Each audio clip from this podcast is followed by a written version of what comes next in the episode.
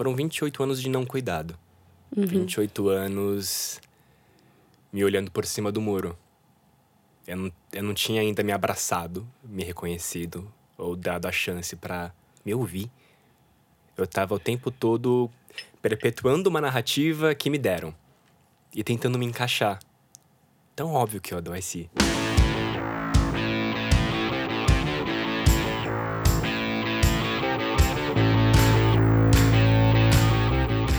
Bem-vindos ao Retrato, que é o um podcast de gente falando com gente sobre coisas de gente. Eu sou a Rafaela Carvalho, eu sou editora de conteúdo do Draft e hoje quem está à minha frente é o Fepa Rodrigues, que é, como ele mesmo diz, ilustrador, diretor de arte e muitas outras coisas. Bem-vindo, Fepa. Muito obrigado. Primeira experiência num podcast. Ouvintes, desculpa se eu dei alguma mancada. Espero que vocês tenham. Vocês sejam compreensivos comigo. Já começa falando desculpa qualquer coisa. Desculpa qualquer coisa, eu vou dar mancada. tá tudo bem. O Fepa tá aqui para falar com a gente hoje por indicação da Mariana Nobre, que já foi entrevistada aqui pelo Retrato por mim. Inclusive, você está na mesma cadeira onde ela se sentou há alguns meses. Olha ela continua quentinha. e o Fepa tá aqui por indicação da Mari para falar com a gente sobre um, um, processo que ele tem vivido, inclusive na vida dele, desde o primeiro momento que ele descobriu que tinha que cuidar da própria saúde mental, né? É, foi algo que aconteceu em torno de seis, sete anos atrás e ele tá aqui para falar com a gente hoje sobre como ele não ligava para essa área da vida dele, mas a vida meio que fez você dar com a testa no muro e você precisou prestar atenção nisso, né? Eu queria que você começasse me falando desse primeiro momento da sua vida pra gente dizer como que você lida com isso hoje também, porque como ilustrador ele faz algo bem interessante que a gente vai falar mais pra frente. Deixa Mas essa informação bom? em banho-maria. Eu nasci em 85, então sou da geração que não falava muito sobre se cuidar. A gente segue a vida, a gente paga os boletos, tá tudo certo. É isso. Só que não. a gente sabe que o buraco é mais embaixo. Eu não sabia como me cuidar. Eu imaginava que o que eu fazia era o suficiente, que eu podia assim ser cruel comigo mesmo, que isso era bacana, eu podia me cobrar além da conta, que isso ia me, de certa forma, me movimentar para algum lugar. Só que é uma conta que nunca fecha. Não fechou. E deu prejuízo. Quando eu trabalhava em agência de publicidade, onde a demanda é muito alta, os prazos são inexistentes, as horas de trabalho são longas, vamos uhum. sintetizar só assim. E, junto a isso, não sabia como me cuidar. Acho que não por acaso fui parar numa agência. Não dizendo que a agência é o pior lugar do mundo. A gente que ama e funciona em agência. Uhum. Eu não funcionei muito, embora tenha passado cinco anos. Uhum. Nossa, você estendeu por, né? Manteve ali, insistiu muito tempo né, nisso, sabendo que te fazia mal. Uhum. Sabe quando, tipo, ah, tá ruim, mas tá quentinho? Uhum. Fiquei. É... E antes disso, eu tava num relacionamento que eu não sabia que era bacana. Mas como eu não sabia, não conhecia outra coisa, eu me mantive num relacionamento ruim e fui somando essa, esse não cuidado comigo mesmo. Até que chegou um ponto que explodiu. E explodiu não com um grande evento, explodiu em um e-mail. Um e-mail foi o suficiente para me tirar de mim. Eu estava no estúdio, no estúdio, eu estava na agência, recebi o e-mail, não abri o e-mail, eu não consegui abrir o e-mail. Você só viu que ele estava ali como não lido e foi a gota d'água. Eu vi o e-mail, aquilo me deu muita ansiedade. Eu subi pro terraço, fui respirar, tomar um café, fiz, eu vou ligar para minha mãe. Ligar pra mãe sempre acalma. fiz, mãe, tô tendo uma crise de ansiedade. Como assim, filho? Eu fiz, não sei, meu coração tá batendo muito rápido, minha mão treme, eu não sei o que tá acontecendo. E isso era tipo sete anos atrás, quando as pessoas não conversavam sobre não. gatilhos e sintomas de um sentimento de ansiedade, né? Não, ninguém falava sobre autocuidado. Ninguém falava sobre respeitar limites. Reconhecer e respeitar limites. Que uhum. hoje é uma coisa clara para mim. Eu liguei pra minha mãe, ela falou: não, relaxa, respira, toma um café. você tá nervoso? Não... Ingere uma cafeína. Ingere uma cafeína, porque você é paulista, você dá conta. E aquilo não me acalmou. E na hora que eu fui por RH falar, não estou bem, estar, estar na frente de pessoas que não me conhecem, que não me conheciam, admitindo minha fragilidade, minha vulnerabilidade, abriu a porta para o pânico. Uhum. Eu estava no limite. Na hora que eu falei, não saiu a voz. Caramba. Eu comecei a chorar, a respiração ficou extremamente curta, eu hiperventilei, eu não sentia minhas mãos, não sentia os pés, não sentia a cara. Me mandaram no hospital. Não sei como me colocaram no táxi, eu não lembro disso. Não lembro. Eu lembro muito pouco. Uhum. Eu lembro de quase apagar no táxi. E a sensação era de: é isso, Eu vou morrer nesse táxi. acabou. Ponto. Sem arco-íris, sem luz do fim do túnel, apenas fim. Acho que o que é muito marcante disso que aconteceu com você é que não, não foi um grande evento traumático que desencadeou uma série de reações. Foi algo que foi enchendo ali, um copo d'água que foi enchendo gota a gota, com cada coisa que você deixava passar, falando: Não, eu dou conta disso. Ah, São Paulo é hostil mesmo. Eu sou mesmo um saco de pancada porque a agência é assim. E a gente vai se dando essas desculpas até que chega uma hora que é algo simples como se você tivesse que explicar e alguém falar o que aconteceu. O que desencadeou foi um e-mail não lido Uhum. parece muito pouco razoável, né? Especialmente que nem a gente falou anos atrás, quando ninguém conversava sobre o que é um gatilho para um- uma crise de ansiedade, né? Exato, exato. Ninguém. As pessoas agora estão falando sobre isso, é que eu acho muito importante. Mas ainda não são todas que sabem como abordar o assunto ou tampouco como ajudar quem tá passando por isso. Que é fazer o mínimo que é escutar. Sem competir na conversa. Sem querer dar uma solução necessariamente, né? Não precisa. Uhum. Para isso tem terapeuta, tem ajuda profissional. Se seu amigo tá lá pra ser seu amigo, é só isso. Uhum. Simples assim. Fui parar no hospital, me viraram de cima a baixo. Transtorno de pânico. Fiz, ah, o que eu faço agora? Agora terapia e psiquiatra. Fui pro psiquiatra de frente, de, de pronto ali? Claro que não. Você é teimoso. Me cuido muito bem, não é mesmo? O que que era para você lá atrás se cuidar muito bem? Era me cobrar e me dar pancada. Caramba, Eu me dava pancada, então tava tudo bem os outros me baterem. eu aguento. É. Eu, inclusive, quando comecei terapia, eu, eu esperava dele que ele me batesse. Que ele fosse hostil comigo. E eu lembro da cara dele de do que você tá falando e de eu me sentindo muito frustrado. Falando, tipo, você imaginou que ele, ele falaria: Ah, eu vou te dar uma solução aqui na base da porrada. E você vai falar: Sim, senhor, é isso mesmo, é disso que eu preciso. você Exato, imaginou que seria exato. isso. Quando o caminho não é, não é esse. Esse caminho era justamente o que me adoeceu.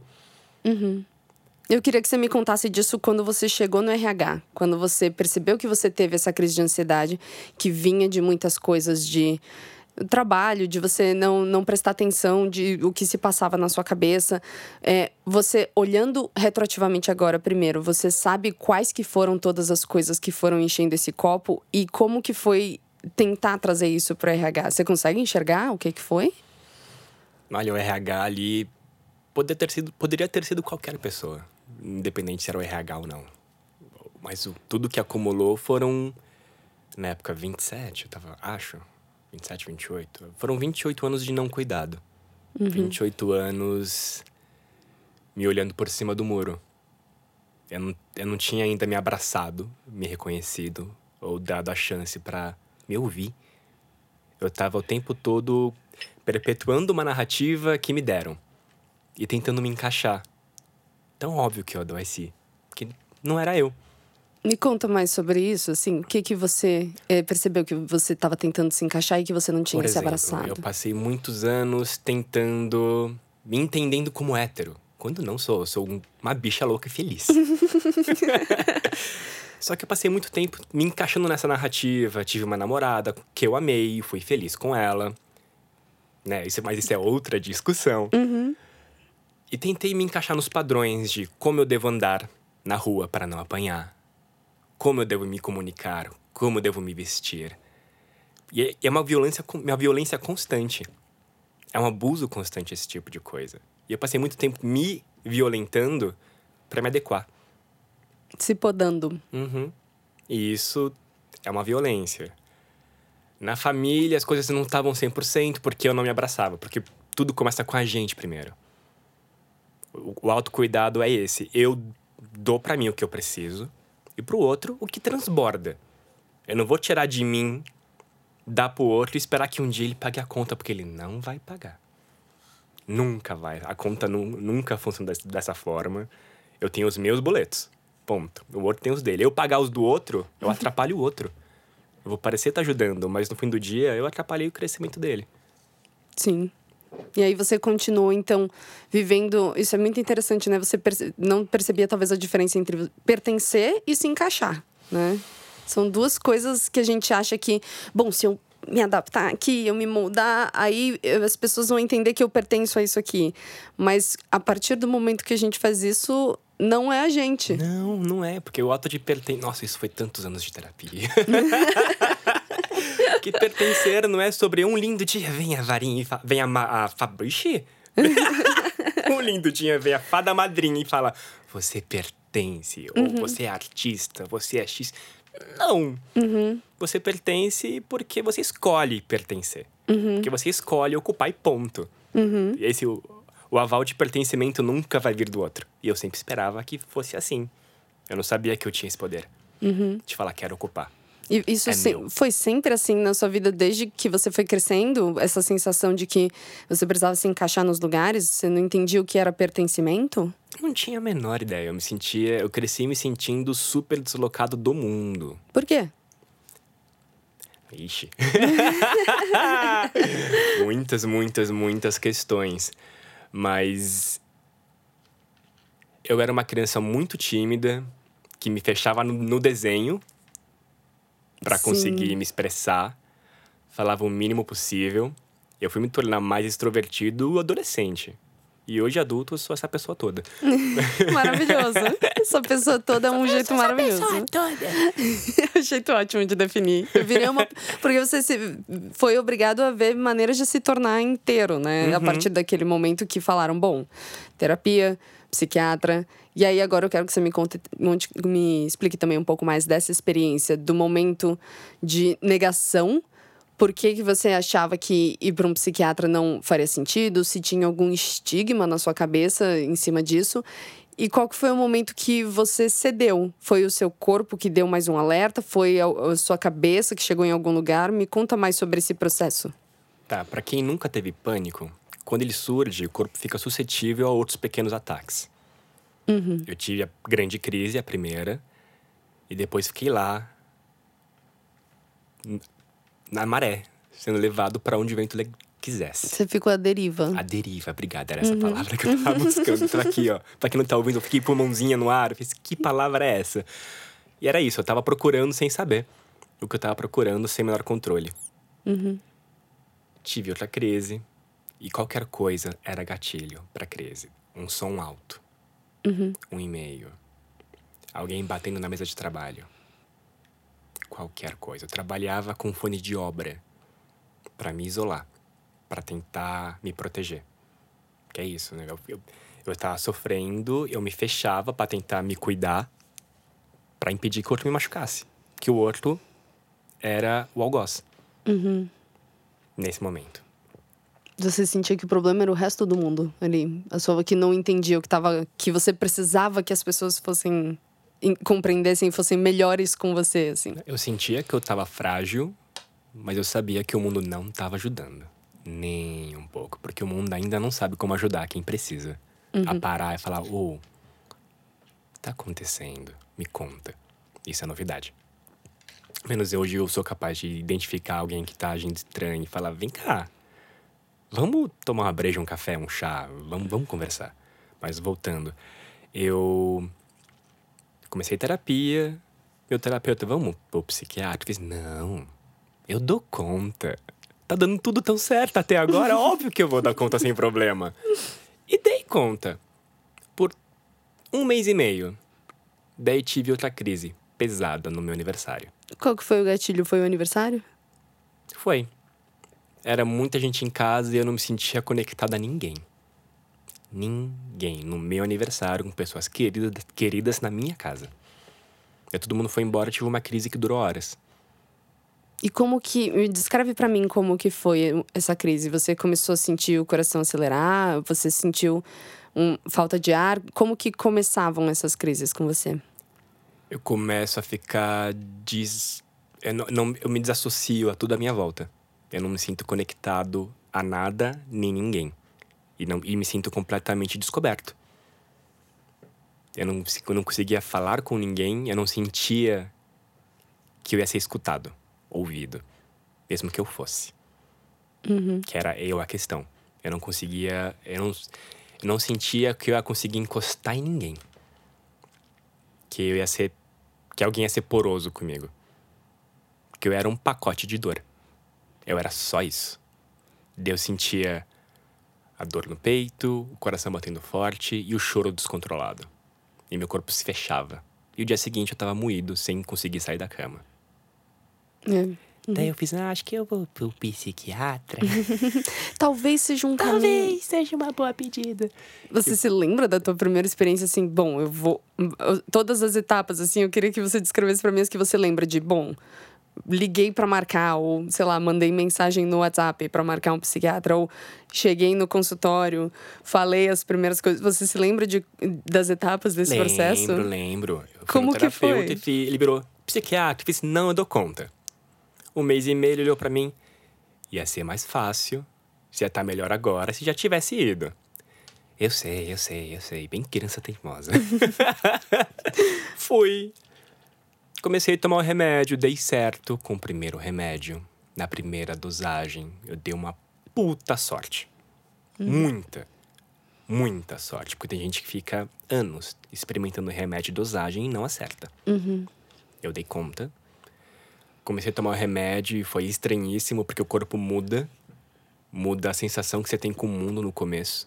Eles têm alguns efeitos colaterais. Tanto quanto você começa a tomar, quanto no desmame. Me conta quais que foram os efeitos colaterais que você viveu.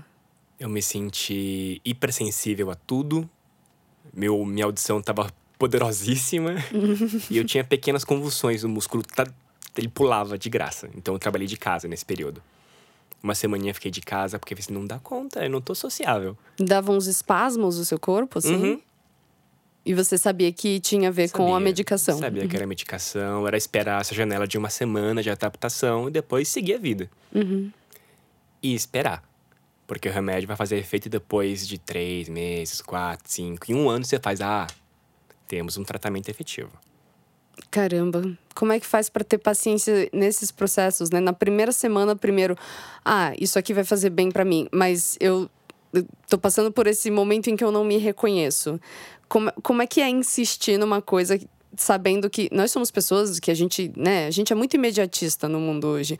Quando uma coisa não funciona nos primeiros dias, às vezes nas primeiras horas, né, no caso de muita gente, quando a- ela consome alguma coisa que não surte um efeito desejável em pouco tempo, é, as pessoas ficam desiludidas ou elas largam muito tratamento, né? Eu tenho muitos amigos que quando a gente fala de saúde mental, eles levaram muito tempo até o med- a medicação fazer efeito porque eles se disciplinaram nela. Porque mesmo sabendo que vai fazer efeito lá na frente, ah, não, deu duas semanas e eu, não- eu não tô sentindo nada diferente. Eu tô sentindo esses espasmos, ou essa variação de humor, ou os meus sentidos estão ou mais aguçados ou mais prejudicados.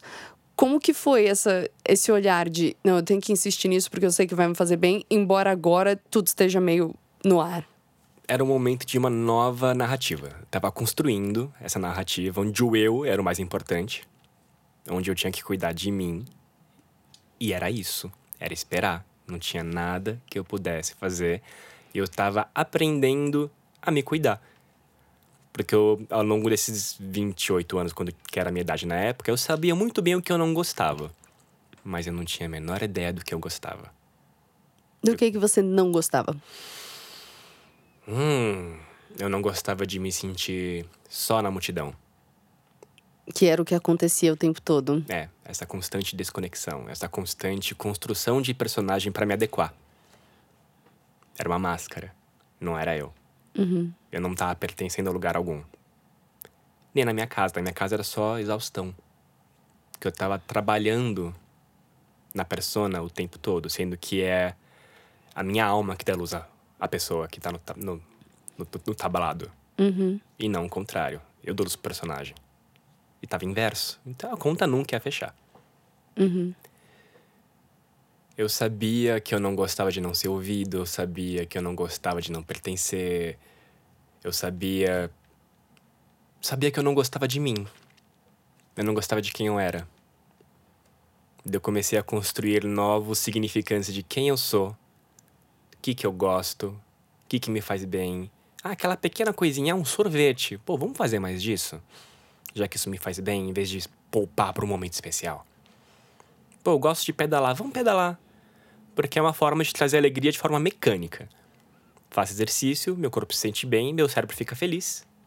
Uhum. Fica mais fácil viver. Uhum. E comecei a adotar pequenas atividades que me botassem num lugar melhor. E pequenas coisas que são, assim, estereotipicamente as coisas que são pequenas e fazem bem e que fazem a gente atravessar um dia, né? Uhum. Que não é a coisa de agora vai ficar tudo bem porque eu pedalei hoje. Não, é uma insistência no cuidado, porque é, é, carregar uma bateria mesmo, né? Ela vai, você vai descarregar, o mundo vai descarregar essa bateria de você e você uhum. precisa constantemente. Exato. Não existe regime imediatista no autocuidado. É um segundo por vez, às vezes. Uhum. E tá tudo bem.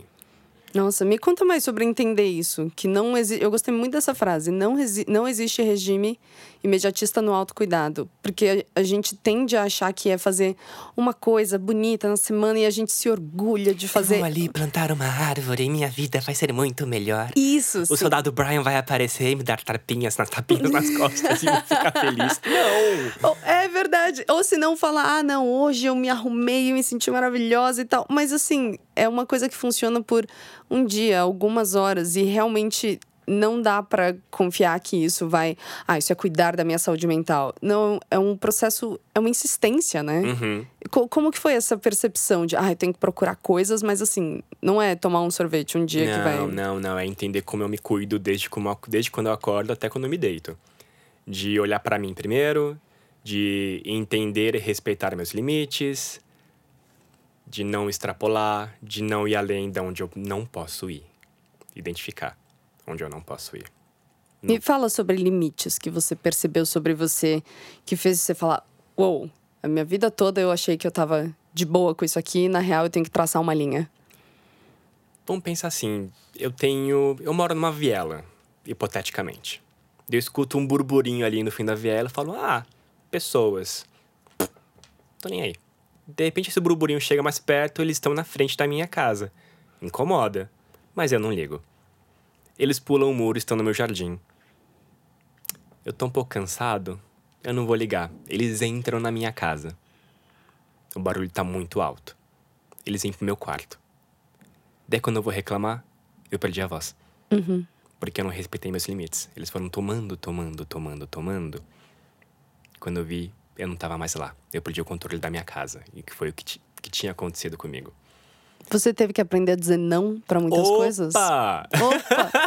É libertador. Oh, nossa. E, assim, e não com um sorriso no rosto. Você pode? Não. Mas você tem que fazer tal coisa? Não. Eu não tenho, né? Não tenho. Não delegue. Isso é teu. Isso com amigos. Amigos queridos, inclusive. Me dá alguns exemplos de nãos que você aprendeu a dar. Não, não vou trabalhar no final de semana. Não, não vou trabalhar depois da hora. Não, isso aí é para você resolver. Não, mãe, paranã, paranã. Não, pai. Reconhecer o que não é meu. Do que eu não posso fazer. Do que eu vou atrapalhar. Eu consigo entender a minha fraqueza, a minha vulnerabilidade e a minha força nessa vulnerabilidade. Tá tudo bem se eu sou um junco no vento e ventou, eu vou curvar, mas eu continuo ali. Se eu tentar ser o carvalho, vai bater o vento, vou ficar imóvel. Bate o vento muito forte, o carvalho cai. Eu tenho que aprender a ser maleável, mas me respeitar ao mesmo tempo. Senão a conta nunca vai fechar e eu vou me machucar no processo. Uhum. É, nossa, é, de dizer não às vezes para as pessoas que a gente que a gente mais quer ajudar, às vezes, né, mãe, pai, os amigos próximos, a gente acha que é nosso dever dizer sim e ajudar de alguma maneira. E quando a gente entende que é, o que você disse, né? Que a gente dá pra gente o que a gente precisa e pro outro aquilo que transborda, fica mais fácil traçar essa linha, né? Uhum. Foi assim para você desde quando? Ah, depois de anos de terapia. Uhum. você começou aos 28 anos a terapia e, e ir ao psiquiatra, né, tomar uhum. uma medicação. E aí, a partir disso, quais que foram as, o, qual que foi o caminho que te fez entender que você precisava se colocar em primeiro lugar e quanto tempo isso levou? Ah, isso continua levando tempo. É um aprendizado constante, é todo dia um limite novo. Todo dia é um passo diferente e, e, e esse restabelecer de onde é que eu tô agora, quem eu sou hoje, o que, que eu posso e não posso fazer, o que, que a vida me oferece hoje, o que está acontecendo e o que, que eu posso fazer a respeito. É um diálogo constante diário para entender o que eu posso fazer, que às vezes eu não sei. E tudo bem. E tá tudo bem. É, acho que uma coisa que a gente acaba fazendo muitas vezes no na tentativa do autocuidado é buscar respostas o tempo todo ou querer é, soluções mesmo a gente acha que a resposta para as coisas é ter as soluções e dizer, ah, eu tô vendo tudo agora. Mas muitas vezes é abrir mão do, do controle que a gente tem, né? Uhum. Eu, o, o primeiro episódio do Retrato, inclusive, foi uma entrevista comigo, né? A gente, que a gente descobriu que isso aqui ia ser quase uma sessão de terapia. Conta mais. É, exatamente, olha só. A gente teve que. É, nós fizemos entrevistas, eu e o Adriano, somos co-criadores do Draft, ele me entrevistou. E a gente falou muito sobre isso, sobre controle, porque para mim isso é uma grande questão. Eu sou uma pessoa muito controladora em muitos momentos e na, eu, a gente descobre isso na terapia também, né? E quando você entende que o controle é só saber que você nunca vai ter a resposta para tudo, porque você quer fechar uma conta entre segurança e futuro. Hum. Hum. Essas duas coisas não, elas não se entrelaçam. Não. Não tem como. Então chegar nesse entendimento para mim também é um processo mega difícil. É porque futuro é uma construção baseada no presente e passado e segurança, meu bem, é relativa, considerando o que, que a gente tem no momento. Uhum. E saber. tudo vai mudar, as coisas vão. Ai. Então, esse mundo que gira muito rápido é, é uma questão muito, muito complicada para mim de todos os dias falar. Todos os dias são dias de estabelecer limites.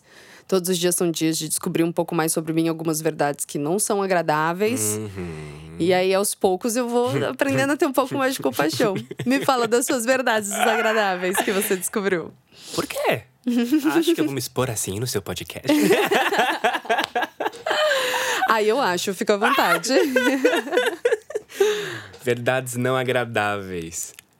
Pô, me entendi como controlador. Uhum. Ah, então nós somos dois. Ah, super, né? Porque para mim antes era o controle para me proteger. Depois foi o controle para não deixar chegar naquele patamar de novo. Me entendi como super ansioso. E, pô, eu preciso pedalar sempre, né? para deixar meu corpo num estado bem bacana. Preciso. Pedal me dá uma equilibrada. Ótimo, vamos fazer isso. Ah, sou bem menos sociável e social do que eu pensava. Antes eu adorava estar no meio de um monte de gente. E hoje eu percebo que eu talvez não seja essa pessoa. Aquilo era uma persona. E hoje eu gosto bastante de ter uma conversa profunda com cinco amigos. E isso me satisfaz. Uhum. Muito.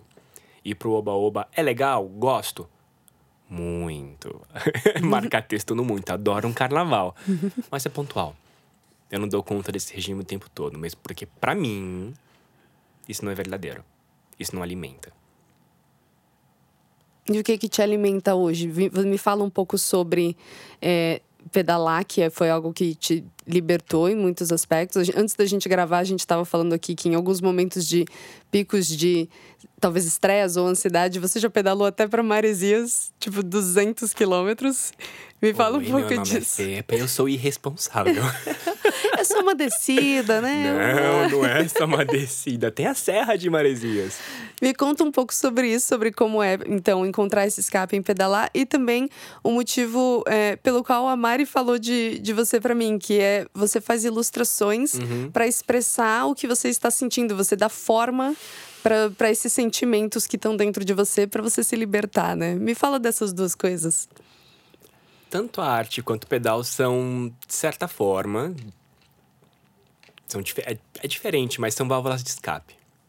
O pedal, porque eu tava num momento muito ruim da minha vida, tinha acontecido tudo, eu sentia raiva. E eu tava num momento de, olha, raiva é bacana. O combustível? É com nó. eu não tinha ideia. Eu cresci aprendendo a suprimir a raiva. Não, tipo, não, raiva é ruim. Manda esse sentimento embora, não é legal. Sendo que a raiva é de uma força que eu não sabia. Eu comecei a usar essa raiva para tanta coisa útil.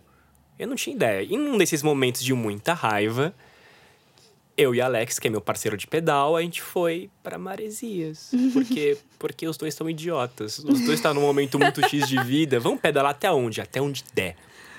E a gente foi. E desceu a serra. Descemos a Quantos serra. quilômetros dá isso? Ah, acho que deu 180 e... Para, para 187, por aí. Em quanto tempo vocês fizeram isso? Ah, a gente foi parando, comendo, descansando, curtindo a praia, mas foi umas 9 horas de pedal. Caramba. E, e por que que por que que você sentiu que aquilo ia te ajudar e por que que a raiva te ajuda ainda hoje né, como esse combustível? De que maneira você usa ela também além do pedal? Hum. Por exemplo, eu tô num momento de vida onde meu HD está cheio. Eu não tenho espaço para aturar mais nada. Daí vem a raiva e fala: não, limite. A coisa bate, eu devolvo na hora, em vez de ficar, ai, o que, que eu falo pra pessoa nessa situação? Não, tem coisa que vale ruminar. Tem coisa que não. Antes eu, por exemplo, antes eu cuidava dos problemas de todos os meus amigos. Eu cuidava, nutria, dava solução. Quando eu dava a solução, a pessoa já tinha sanado o problema, eu tava carregando uma coisa que não era minha. Hoje eu escuto de quem é meu amigo. Escuto o problema, cuido um pouquinho, falo, olha, pensei nisso aqui, mas com limites. É, E tem coisa que não. O pessoal vai falar pra mim, fala, ah, ah, ah, ah. não sou sua lixeira emocional. Uhum. Se resolva. Isso é muito bom de fazer. Nossa, É. tão libertador. A gente não. Acho que a gente sente muito medo de fazer isso. Acho que por isso que também é legal que você esteja aqui falando sobre isso. Porque é, você chegou nesse lugar em que você consegue falar disso com leveza e mostrar que isso não é ah, ser um amigo é, relapso ou ser uma pessoa ruim. É, é você gostar tanto do outro que você precisa estar bem consigo mesmo pra ser a melhor versão de si pro resto do mundo, né? Sim, e tudo bem também quando eu não tô na minha melhor posição, porque acontece com alguma frequência. É porque a vida não acontece num vácuo, né? Não, Uau. não. Nossa, tô aqui super estável. Oi, vida. Não, é outra coisa. Uhum. Ah, e sobre a arte, é diferente do pedal que eu vou lá e tiro a raiva de mim, ou seja lá o que for, ou me mantenho num estado bacana de saúde, de felicidade, mesmo que de me- mecânica. A arte é sobre. É sobre se calar e deixar acontecer. Que quando eu tô pintando, desenhando, seja lá o que for, meu cérebro se cala. Eu só observo o que acontece. E conforme acontece, eu vou dando nomes. Enquanto eu, tô verbalizando, eu tô aqui, ó. Na minha cabeça, pensando em um milhão de significados, significantes, para formular para você. E talvez eu me enrole e te enrole no processo. Enquanto na arte é eu comigo, é sincero. E antes de ter o pânico, a minha arte já era sobre solidão. E eu não sabia. Para mim, aquilo tudo era solitude. Me dá um exemplo do que você percebeu que era solidão olhando pra trás, depois que você entendeu que você tinha passado por um processo de ansiedade e tudo, e aí você olhou pra o que você já tinha criado e falado, "Ah, isso já estava comigo há muito tempo. tinha uma sempre havia uma figura solitária sempre tinha um semblante pesado sempre tinha alguma coisa ali de dor Em artes que você criava pra agência, por exemplo? não não não arte pessoal Arte agência pessoal. é trabalho Uhum. mas no meu pessoal isso sempre estava sempre tava expresso tava ali e pra mim era ah eu tô sendo sincero com o meu sentimento só só que eu não tava porque eu não reconhecia eu não via porque eu não sabia me cuidar tava ali me expressando e ah que legal que eu tô em contato com isso solitude certo não Que legal que eu tô em contato com isso a uma distância saudável, né? Tipo, ah, ficar aqui longe. Não. eu tava em contato com uma dor enorme e não sabia. Porque eu não reconhecia essa dor. Ela tava ali, me comendo vivo, a minha ansiedade me comia vivo. Era um bicho gigante na sala. Uhum. E eu não sabia. Pra mim era a vida que eu conhecia, porque era a única vida que eu conhecia. Então não tinha mais parâmetros pra poder dizer. Hoje eu falo, ah, olha a ansiedade aparecendo. Eu vou lá, jogo uma bolinha e ela vai buscar. Esse é um ótimo jeito de. Ah, deixa eu despistar um pouco essa Uhum. ansiedade com algumas, alguns macetes da vida, né? E aí, no seu caso, você também desenha e eu queria que você me falasse quais são as coisas a que você dá forma. Existem vários sentimentos que você já expressou numa ilustração? Me fala um pouco mais disso pra eu entender. Opa, já falei sobre perda, já falei sobre dor, já falei sobre ansiedade. é sempre um processo bem curioso, porque eu me assisto enquanto crio. Como que é isso? Me descreve para eu entender. Por exemplo, se eu estou fazendo isso digitalmente, que às vezes é o que dá para fazer, eu tenho mais chance de alterar, eu tenho mais controle sobre aquilo. Então, o significado vai ser mais puro, mas a estética disso vai ser muito alterada. Porque eu posso, porque o digital só vai ter fim quando eu quiser, quando eu abandonar. Enquanto o analógico não. O analógico, o fim da peça é porque o material não aguenta mais. Porque não absorve mais tinta, porque a tela vai craquelar, porque não funciona. Então, quando tô lá com o pincel na tela, eu vou entendendo. É uma conversa. Eu tô me assistindo enquanto eu crio. E falo, ah, é isso que tá acontecendo. Ah. Ah! Ah! vai rolando uns insights enquanto eu você assisto. vai colocando camadas suas ali, né? Até é engraçado que você fala disso, né? Até a tela craquelar. É tipo o seu cérebro estava craquelando Uhum. e você tá tirando dele as coisas que estão acontecendo, né? Sim, eu tô me expressando e falando, ah. E parte importante, eu termino e mostro. Pra Isso. quem? Pra internet, pra quem quiser ver. Porque senão ela não tá terminada. A arte só, ela só finaliza quando alguém vê. E quando ela não é mais inteiramente sua, né? Quando ela é do mundo também. Isso. Do contrário, que, que graça tem criar só pra mim? É um diálogo. Eu tô aqui para expressar. É a comunicação. Eu falo, o outro escuta e vice-versa. Que tipo de resposta você recebe das pessoas quando você entrega pro mundo sua arte assim? Olha, faz muito tempo que eu não pinto sobre ansiedades, mas de anos. E ainda hoje vem, alguém- vem pessoas falar comigo. Fala, ai, Fepa, crise, o que eu faço? Terapeuta, amor. Vai buscar ajuda profissional. Você não vai dar conta disso sozinha. Porque se chegou nesse patamar é porque não tá se cuidando. E tenho muitos amigos que não se cuidam. Dá uma gastura. Você Fala, amor, eu não vou conseguir cuidar de você. Vai por mim, eu passei, eu estive onde você está, né?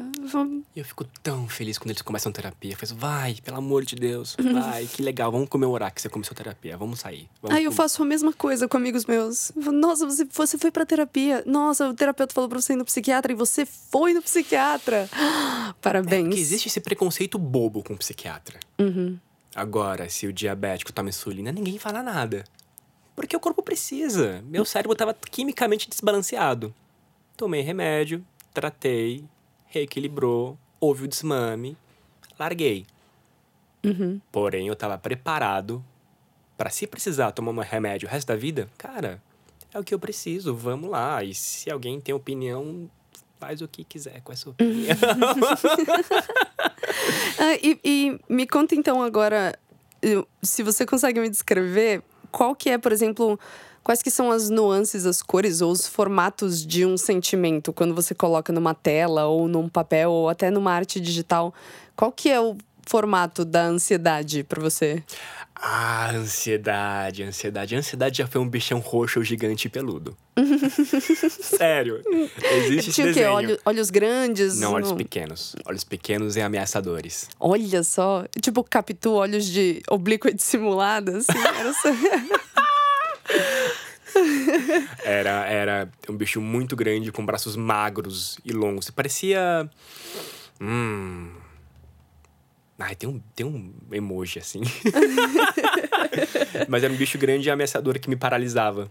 Com olhos pequenos. Olhos pequenos, E uma braços boca longos. gigante e braços longos. E um bicho pesado. Ele tinha voz? Ele falava alguma coisa? Hum. Ou ele só, tipo, pensava coisas que vocês estavam numa sintonia não, mental? Ele só assim? existia. Ele só tava lá. O peso dele era o suficiente. Ou seja, ele tinha uma boca grande pra não falar e já era, né? Se falasse ia ser ainda pior, mas não falava nada, Não, só ele tava lá. Ela nunca falou, ela só esteve presente. E essa era a cara dela. Anos depois eu redesenhei essa ansiedade com um bicho pequenininho. Ainda era roxo, dos olhos pequenininhos ou não? Era uma versão infantil, então era roxo, pequenininho, peludo ou de olhos grandes. Ah! Porque a ansiedade, ela é legal. É a ansiedade que fez, pô, o que, que tem ali naquele prédio? Eu quero entrar. O que, que tem naquele museu? Eu quero ver. Isso é ansiedade também, mas é uma boa ansiedade. É uma curiosidade de saber o que tem ali. Se dosar, dá tudo certo. Agora, se perder a mão, ela, consome. Ela, ela, me consumiu. É. Ela vira o bicho roxo grande dos olhos pequenos. É. e, é. me fala outros. Tem outros sentimentos que tem desenhos e formatos? Personagem, ela foi a única que eu disse: olha, essa aqui é ansiedade. Essa aqui é a minha ansiedade, assim que ela se parece. Uhum. Eu cheguei até a botar. fazer uma série com pessoas que eram próximas de mim. Eu não disse quem. e suas respectivas ansiedades. Uau, porque realmente, porque é diferente para cada um. Uhum. Desde o amigo que não largava o celular por nada. Então o bicho dele era um bicho muito grande e ensimesmado. Com... Muito curvado para frente, assim. Uhum. Que se fechava ali. Uma vez que você se fecha no celular, você não precisa encarar a vida. E uma outra amiga que era super controladora, então era um bicho que chamava espalhafatoso, que chamava atenção, cheio de braço pronto para abraçar qualquer coisa. Abraçar, pronto para chamar atenção para qualquer coisa. Abraçar uhum. denota responsabilidade, não era o que acontecia. Uhum. Então cada um tem uma ansiedade que gera um perfil, um perfil comportamental que seria um bicho diferente. Uhum. Nossa, que incrível isso. Pra, e para você, teve uma importância de materializar assim num, num desenho e olhar e falar: Eu te reconheço, eu sei que você existe. Foi isso? Foi esse papel que um desenho assim cumpriu para você? Tem, tem sim um papel de reconhecimento e também de expurgar. Porque eu só sou capaz de contar a história quando ela terminou. No meio do processo, eu não consigo. Uhum. Eu não consigo nomear nada, não consigo elaborar. E eu tenho que respeitar esse processo. Agora eu não consigo falar. Não sei. Deixa. Uhum. Quando eu pinto, seja digital ou analógico, acabou. Ou tá quase acabando. Então, ah, é isso que tá acontecendo. Ah, é isso que tá acontecendo. e, e para você hoje, até pra gente já ir encerrando o nosso papo, porque eu fiquei tão feliz que eu quero, eu quero pensar na ansiedade agora, levar ela para casa desse jeito, assim, roxinho, pequenininho, com olhos pequenos. Eu quero me lembrar dela agora no fim desse papo dessa maneira. Eu queria que você encerrasse essa nossa conversa me falando como que você se define hoje a partir desses sentimentos, entendendo que eles existem, entendendo os limites que você pode dar para si mesmo. Se você tivesse que definir a sua versão de 28 anos de idade no início dessa caminhada e agora, depois de sete anos, é, você nesse meio, porque não existe um fim dessa caminhada, uhum. né? Mas você vivendo esse, esse autoconhecimento a partir do autocuidado, como que você se descreveria nesse processo de evolução pessoal? Hum, pergunta grande.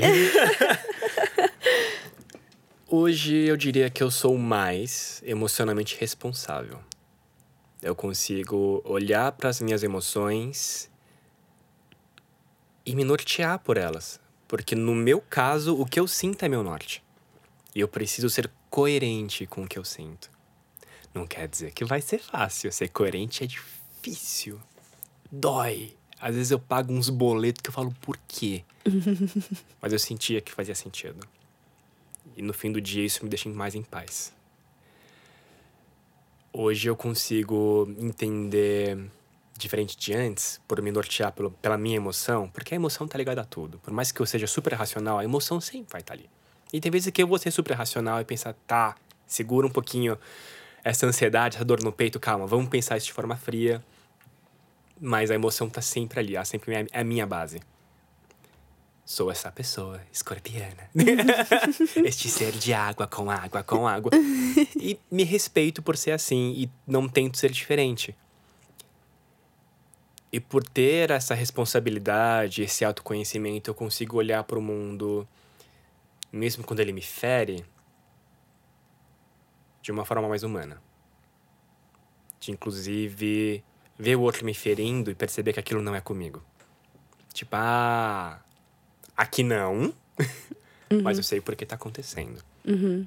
É, o fato de eu ter ferido não me diz nada sobre mim necessariamente, né? Diz sobre como o mundo tá agindo e a minha reação é o que vai me fazer entender quem eu sou nesse processo. É mais ou menos assim para você?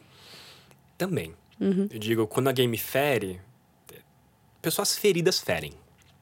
Pessoas que foram desprezadas desprezam. Pessoas que foram violentadas violentam. Porque vai repetir esse comportamento. E às vezes quem tá me magoando, talvez aquele não seja comigo. E às vezes eu consigo identificar. Não quer dizer que eu falar, ah, tá tudo bem, amor, pode pisar na minha cara. Não pode pisar na minha cara. Depois eu falar, amor, vem cá, vamos conversar. O que que tá acontecendo? Que é o que eu falei no começo. O que que tá acontecendo? Por que tá assim? E agora tá mais fácil identificar. E tem vezes que eu vejo alguém surtando, falando, não é nem comigo. Esse boleto eu não pago, eu não quero chegar perto. Tem nada a ver com isso. Sim. Tem amigos que precisam de ajuda, eu falo, vai buscar ajuda. Ah, mané. Vai buscar ajuda. Ah, mané, mané. Mané, mané pra cá não. Já falei que tem que fazer, não quer fazer, é contigo. Maravilha. Fepa Rodrigues, muito obrigada por essa conversa maravilhosa. Obrigada por falar de autocuidado de uma forma tão didática. Porque que acho que a gente fala muito de saúde mental e autocuidado de muitas maneiras hoje. Eu acho que são muitas conversas cruzadas e muitas vezes a gente não não não tá necessariamente alinhado com o que importa, porque é uma conversa nova, né? Mas acho que o fato de você ter passado por isso há alguns anos e ter largado na frente nesse, nesse autocuidado, porque a vida impôs isso, né? De alguma forma. Mas por que você largou nessa na frente? Eu diria que você tá uns sete anos à frente nessa conversa para trazer isso de maneira clara e interessante. E você acaba de dar, me fazer entender que a minha ansiedade de estimação pode ser um bichinho roxinho, pequeno, de Pode, olhos grandes. pode, tá tudo bem, ela pode ser fofa. Muito obrigada pela sua presença. É um prazer. A gente fica então por aqui com mais um episódio do Retrato, que é o um podcast de gente falando com gente sobre coisas de gente. Eu sou a Rafaela Carvalho, até semana que vem. Tchau, tchau.